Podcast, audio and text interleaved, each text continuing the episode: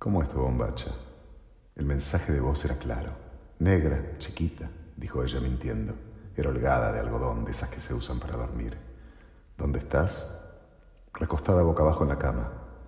Quiero que te acuestes en el piso, dijo él con una voz marcial que sonaba más a una orden que a un pedido. Ella obedeció de inmediato. Otro mensaje llegaba.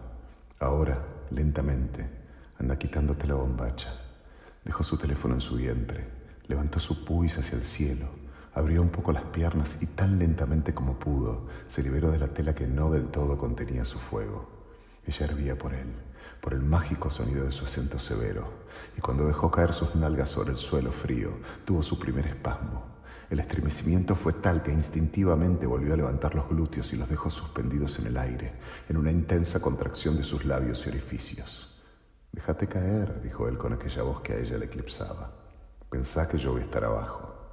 Sácate toda la ropa, ordenó áspero y sereno. Ahí estaba ella, tendida, sola, desnuda en el centro de su habitación teniendo sexo con él. Tócate lentamente la parte interna de tus muslos. Ella empezó a tocarse con suavidad. Los mensajes seguían llegando. Masajea tu monte de Venus, no vayas más allá. Ahora Abrí las piernas, de par en par, dijo él. Ella lo hizo y sintió la piel estirarse. Dentro suyo brotaba, tímida, un agua cristalina. ¿Hasta dónde vas a llegar? le preguntó ella jadeando.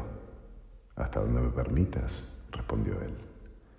Entonces tuvo el primero de varios orgasmos, pensando en que sería penetrada toda la noche por esa voz sin cuerpo.